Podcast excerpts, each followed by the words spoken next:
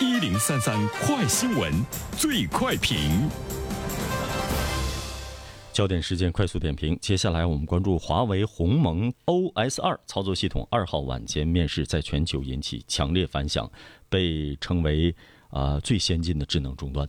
对此，有请评论员袁生。你好，袁生。你好，晨曦。呃，目前呢，这个华为操作系统二呢，在全球是引起了强烈的反响。因为它已经突破了我们传统的对华为的一个基本的概念啊。以前我们一提到华为，大家更多关注到的呢是它是手机，华为手机在全球的竞争。鸿蒙系统的这个操作系统二呢，它直接带给我们的是一种万物互联时代的这样的一个概念，就是这个终端的操作系统，全世界来说呢都是会带来巨大的一种呢这个震撼。它已经打破了这个安卓和苹果垄断的移动互联网终端。操作系统，它最主要的呢是对于我们的这个物联网，还有呢互联网技术的深耕的建设有着重大的价值。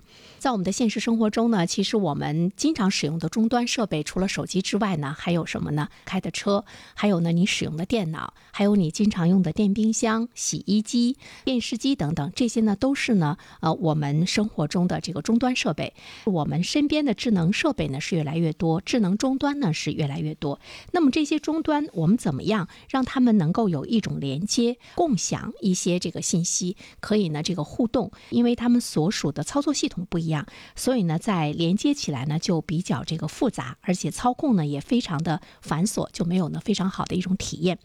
那么华为的鸿蒙系统，它呃在更多的终端设备被使用之后的话呢，新一代的智能终端操作系统，它就为不同的设备的智能化、互联和协同提供了一个统一的语。语言这种统一的语言的话呢，就可以完全的满足我们这个消费者的任性的一种呢这个需求。比如说说到呢物联网，看你这个电冰箱里的这个鸡蛋，打开电冰箱看这个鸡蛋少了，那怎么办呢？那我就去市场啊，去农贸市场、去超市买一些鸡蛋，再放进电冰箱里。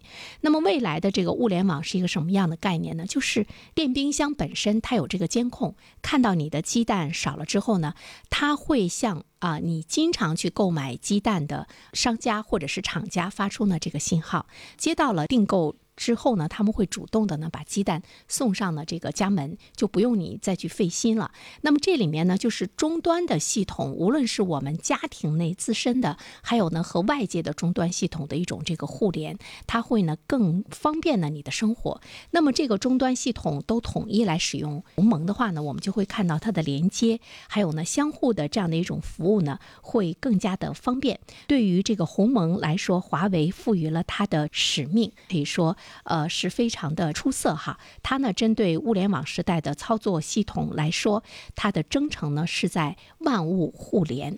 它对于目前在全世界来说，操作系统方面的这个垄断的格局，形成了一个巨大的这个挑战。安卓系统啊，像这个苹果系统啊等等这些方面，都已经形成了特别大的垄断。但是鸿蒙系统的问世呢，不单单是在手机，我们再次强调，它在更多的智能的这个设备的终端，都对呢这些系统。形成了呢一种挑战，可以说呢也会让他们要更加的呢来尊重啊使用鸿蒙系统的终端或者是呢厂家，还有这些国家一份呢起码的一种呢尊重。我们也期待着鸿蒙系统在全世界的这个消费市场上能够呢大放光彩。好了，晨曦，嗯，感谢袁生。